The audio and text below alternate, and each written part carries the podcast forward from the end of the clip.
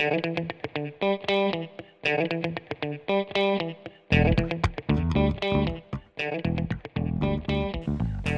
привет! Это подкаст «Мне до лампочки», меня зовут Арина, и сегодня мне бы хотелось затронуть еще одну интересную тему и немного поговорить и поразмышлять по поводу такого состояния, как личностная беспомощность или, иначе говоря, феномен выученной беспомощности. А, мне сегодня хочется рассмотреть, что это такое, как это проявляется, как это в принципе затрагивает всю нашу жизнь. И хотелось бы тоже в конце рассмотреть ну, некоторые способы, приемы, чтобы помочь себе преодолеть эти состояния. Это подкаст «Мне до лампочки», и мы начинаем. Теория выученной беспомощности расценивается Американской психологической ассоциацией как определенный поворотный пункт 20 века. Это связано с несколькими причинами. А, во-первых, по данным исследователей, прошлый век, он оказался веком просто какого-то беспредельного роста депрессивных состояний, ну, а, собственно, эти состояния, они непосредственно связаны с феноменом выученной беспомощности. Вторая тоже веская причина это, собственно, те события, которые окружают нас в глобально. Какие-то мировые конфликты, например, или что-то в этом духе. Ну, в общем, такие ситуации, которые от нас не зависят, которые непредсказуемые, неопределенные и нами неконтролируемые. И это все служит благоприятной почвой для возникновения беспомощности у людей. И современное общество требует от человека огромной стрессоустойчивости, находчивости и гибкости и способности противостоять изменяющимся обстоятельствам и при этом быть уверенным в себе и в своих собственных силах. Вообще становление выученной беспомощности – это динамический процесс, и он набирает свою силу от самого рождения с детского возраста до взрослости. И вот в этом процессе взросления влияет очень много факторов, которые а, собственно, и приводят к тому, что появляется вот это вот состояние. Вообще, беспомощность в той или иной степени – это состояние, которое знакомо очень многим из нас, и в ходе его проявления возникают ситуации, в которых человеку кажется, что внешние события от него не зависят, и он ничего не может сделать, чтобы их как-то предотвратить или видоизменить. Если это состояние и связанные с ним особенности мотивации переносятся на другие ситуации, то тогда мы можем говорить о том, что у человека сформировано уже вот это вот состояние выуч... выученной беспомощности. А с чего, собственно, все начиналось? То есть откуда это вообще все пошло? На самом деле не так давно, это был прошлый век, это были 60-е годы, и это было сделано это открыть американским психологом Мартином Селигманом. А, собственно, он открыл это явление и назвал его выученной беспомощностью. Открыл он его вообще случайно, изучался немножко вообще другой аспект, никак не связанный с этим. И в чем заключался эксперимент и опыт? А, я вообще на самом деле думала, вставлять это или нет, но мне показалось это очень интересной информацией, и поэтому это здесь. Такая, это, предупредила. А, в общем, в чем была суть? Это, кстати, не первый эксперимент. А, сам этот феномен, он обнаружил немножко чуть раньше, но чтобы его доказать, собственно, провел исследование дальше. И в чем была суть? Исследовались собаки, и они были разделены на три группы. Все три группы, они были заведены, так скажем, в комнаты, в три комнаты. И первая комната, их била небольшим разрядом тока, а, он как-то там был подключен к полу, но они могли его отключить. Первая группа собак могла отключить этот ток нажатием кнопки и таким образом избавиться от неприятного воздействия. Вторая группа собак, которая находилась в соседней комнате, у них не было этой кнопки, но их тоже било током. Они не могли повлиять на вот это само обстоятельство. То есть ток отключался тогда, когда первая группа нажимала на кнопку. В общем, они были полностью зависимы от первой группы собак. И третья группа собак была выбрана просто контрольная, э, с ними ничего не делали, они просто были в комнате. Затем собак поместили всех вместе в определенный шаттл-бокс, как это называется, и там были такие перегородки, скажем так. И гипотеза заключалась в том, что собаки из второй группы, зная, что от них ничего не зависит, не будут и пытаться что-то делать. Вот. И, собственно, вот когда их поместили всех вместе, собаки, которые были в первой группе, которые научились отключать ток, они спокойно перепрыгивали через перегородку. То есть там было такое ограждение, и они могли просто перепрыгнуть и, так скажем, быть свободными. Первая группа так и поступила. Просто перепрыгнула и все. Третья группа то же самое. Ну, на них вообще не было никакого воздействия, они просто перепрыгнули и все. А, Но ну, а вторая группа собак в количестве восьми особей, шесть даже не пытались перепрыгнуть. Они просто легли и ничего не делали. Ну, то есть они понимали, что это от них не зависит. Они, ну, просто пассивно лежали, даже не пытались как-то повлиять на неприятное воздействие, которое они испытывали. А, конечно, эксперименты, это был не один эксперимент, и дальше его проводили на людях, кстати, тоже интересный.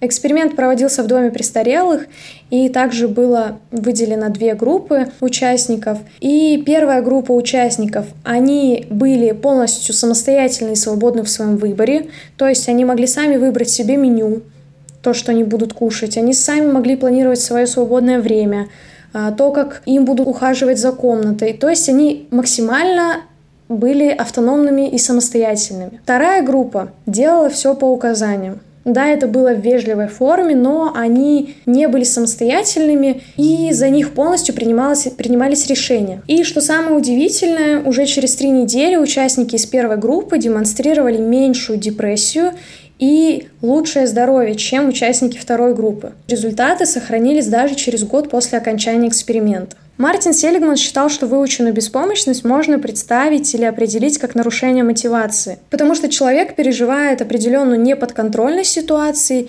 и независимо от того, какие усилия он прилагает, он с этой ситуацией справиться не может. И впоследствии это может переноситься на ситуации другого рода и характера. При этом также Селигман утверждает, что эти предпосылки могут быть связаны с детским возрастом, когда родители настолько гиперопекают своего ребенка, лишают его полностью самостоятельности, автономности, делают все за него, тогда у ребенка, так скажем, нет в этом необходимости что-то делать. Зачем я буду что-то делать, если я знаю, что за меня это сделают? И, безусловно, это потом отражается на его и этапе взросления, и уже когда он полностью вырастает и, казалось бы, должен быть полностью абсолютно независимым, автономным человеком, но этого не происходит. И родители, кстати, потом начинают удивляться, почему так. Давайте рассмотрим особенности феномена выученной беспомощности и я выделила 6 пунктов. Первый пункт я обозначила как недостаток мотивации. Можно сказать, ее вообще нет, потому что человек который испытывает состояние выученной беспомощности, просто не видит смысла в своих действиях. И поэтому, наверное, о мотивации какой-либо мы говорить здесь вообще не можем. Следующее, что важно сказать, это повышенная зависимость от других людей. То есть человек, который страдает выученной беспомощностью, он часто ожидает, что другие люди будут решать его проблемы, будут его спасать, брать за него ответственность. В общем, жить и решать его проблемы. И самое такое, наверное, грустное, с одной стороны, что такие люди, как правило, находятся и непосредственно, собственно, и спасают этого человека. Следующее — это то, что люди с выученной беспомощностью часто склонны думать негативно и убеждены, что они не могут достичь успеха в той или иной области. То есть у них преобладает негативное мышление. Они уверены, что они ничего не добьются, а зачем мне что-то делать, если я знаю, что я ничего не добьюсь? Ну, поэтому они, собственно, и не предпринимают каких-либо попыток. Либо предпринимают, опять же, но быстро сдаются, потому что вот эти вот смыслы, они как бы как будто бы вот сначала есть, но потом они куда-то растворяются, и человек забрасывает. Следующее — это уменьшение адаптивности. Люди, которые испытывают состояние беспомощности, не способны адаптироваться к изменениям в окружающей среде. Тут мы можем говорить про такую определенную гибкость, они не подстраиваются под внешние обстоятельства и не предпринимают каких-то важных решений в этот момент. Как бы все опять сводится к тому, что зачем мне это делать, если все все равно будет, например, плохо. Вот, кстати, по поводу все будет плохо, у меня об этом следующий пункт. Это то, что люди, которые, собственно, подвержены этим состояниям, они испытывают преимущественно негативные эмоции и чаще всего чувствуют себя беспомощными и безнадежными. И такими людьми легко управлять, поэтому Поэтому да. И последний пункт, который я решила выделить отдельным, это определенные ограничения личностного роста. Страдание вот этой вот выученной беспомощностью может привести к этим ограничениям, так как человек не видит альтернативных путей решения проблем, и это приводит как к утрате мотивации, так и э, к интересу собственной жизнью. Следующее, что мне бы хотелось затронуть, это источники формирования выученной беспомощности. То есть откуда это берется, как это формируется. У меня указаны три блока Первый блок — это опыт переживания неблагоприятных событий. Это пункт про то, что у человека происходит событие сильно эмоционально негативно окрашенное. И вот это вот событие, оно реально, ну, не мог человек контролировать. Ну, например, э, работал он в организации, случилось сокращение, и они начали увольнять сотрудников, и так получилось, что этот человек попал под списки сокращений. То есть, ну, в какой-то степени он не зависел. Особенно если эти списки были выбраны случайно, то есть, ну, вообще просто просто, ну, вот так вот сложилось. Но человек начинает это все настолько разгонять, что вот этот вот приобретенный негативный опыт, он начинает переносить на либо другую работу, либо, в принципе, на другие свои сферы и ситуации. Когда вот реально существует возможность контролировать ситуацию, человек это не делает, потому что ему кажется, то ну, он не может ее контролировать. Поэтому влияет вот этот вот опыт переживания неблагоприятных событий. Следующий пункт — это опыт наблюдения беспомощных людей. Мы с вами знаем, что э, люди, с которыми мы непосредственно постоянно взаимодействуем и общаемся, они формируют нас как личность. И поэтому, если мы находимся вот в этом постоянном контакте и в кругу лиц, которые переживают и живут в этих состояниях выученной беспомощности, то, конечно, мы тоже начинаем так, так скажем, думать, мыслить и жить по таким сценариям. Поэтому, да, окружение влияет. И третий пункт — это отсутствие самостоятельности в детстве. То есть готовность родителей все делать вместо ребенка. Опять же, я чуть-чуть об этом уже раньше сказала, это определенная форма гиперопеки.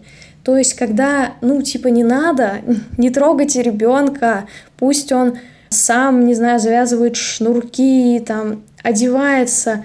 Ну, как-то, знаете, как будто не хватает вот этого терпения и сдержанности и выдержки.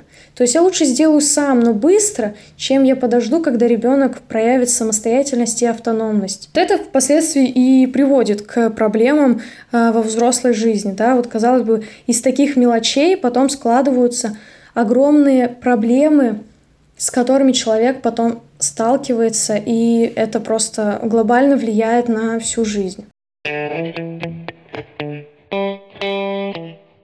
Выученная беспомощность является дезадаптивным механизмом для функционирования человека в окружающем мире. Можно сказать, что данная категория людей она менее успешна и не способна самостоятельно справляться с трудностями. Если вот даже эти люди достигают успеха, то им кажется, что этот успех, он от них и не зависел.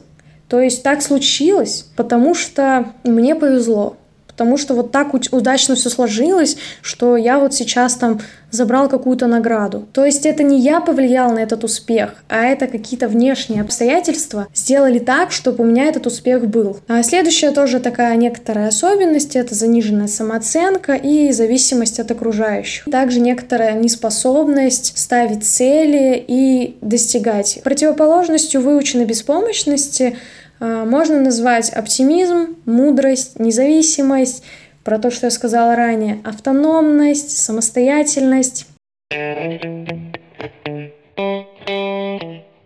Сейчас давайте обсудим методы, которые позволяют самостоятельно справляться с проявлениями выученной беспомощности. Первый метод — это анализ своего поведения. Если вы понимаете, что как-то часто вы начинаете говорить, что у меня что-то не получится, постарайтесь посмотреть на это чуть-чуть под другим углом. И поймите, это реально так. Ну, я реально не могу. Или это все-таки какие-то мои убеждения? Я не могу в принципе, или не могу, потому что это как-то обосновано существующей реальностью. Попытайтесь вот это в себе отрефлексировать, остановить себя в моменте и подумать над этим. Следующий метод — это фокус на своих целях и их поэтапность. Я уже тоже раньше говорила, что чтобы достичь успеха, нужно какую-то глобальную цель всегда расписывать на маленькие кусочки. Поэтому сделайте так, это вам точно должно помочь. Самое главное — это помните о своих достижениях и успехах в прошлом, потому что единственный человек, с которым мы должны сравнивать себя,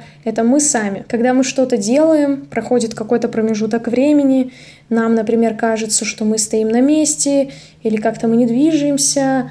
Вспомните себя в начале пути, с чего вы начинали ну, было так же, как сейчас, или, может быть, хотя бы что-то изменилось. Поэтому попробуйте тоже проанализировать, а, что вы поменяли в себе, что, может быть, улучшилось, на какие вещи вы сейчас смотрите по-другому. А, немаловажный пункт — это окружение, и важно постараться окружить себя позитивными людьми и поддерживающими людьми. Это может быть, ну, допустим, у вас нет возможности в данный момент кардинально поменять круг своего общения. Вы можете начать с каких-то, с каких-то, знаете, таких простых вещей, Например, найти какого-то блогера, которого вам интересно смотреть, слушать, и который несет позитив в этот мир. Начните с этого, смотрите за человеком, слушайте его.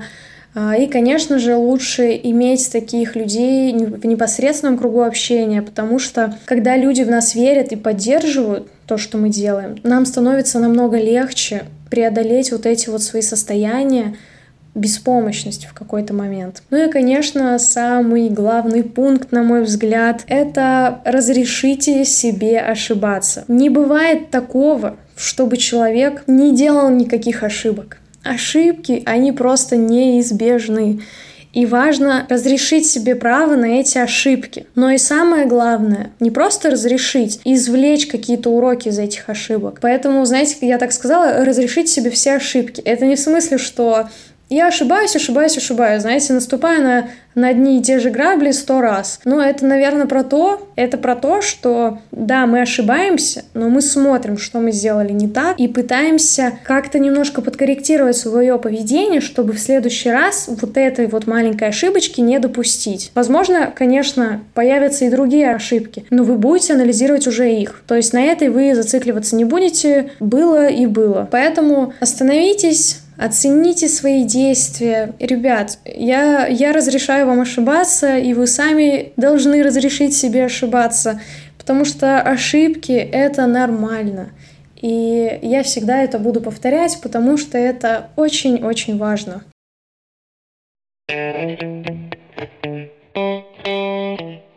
Сейчас мы с вами поразмышляли на тему выученной беспомощности и почему наша жизнь бывает не такой, какой мы ее хотим. Я очень рада была осветить эту тему, немножко подумать над этим, потому что я, мне эта тема близка, я это часто наблюдаю со стороны даже незнакомых людей.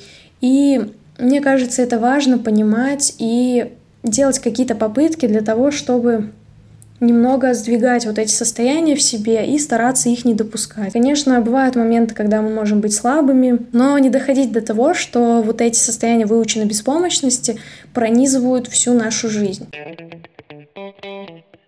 Всем спасибо за внимание. С вами был подкаст «Мне до лампочки» и до новых встреч.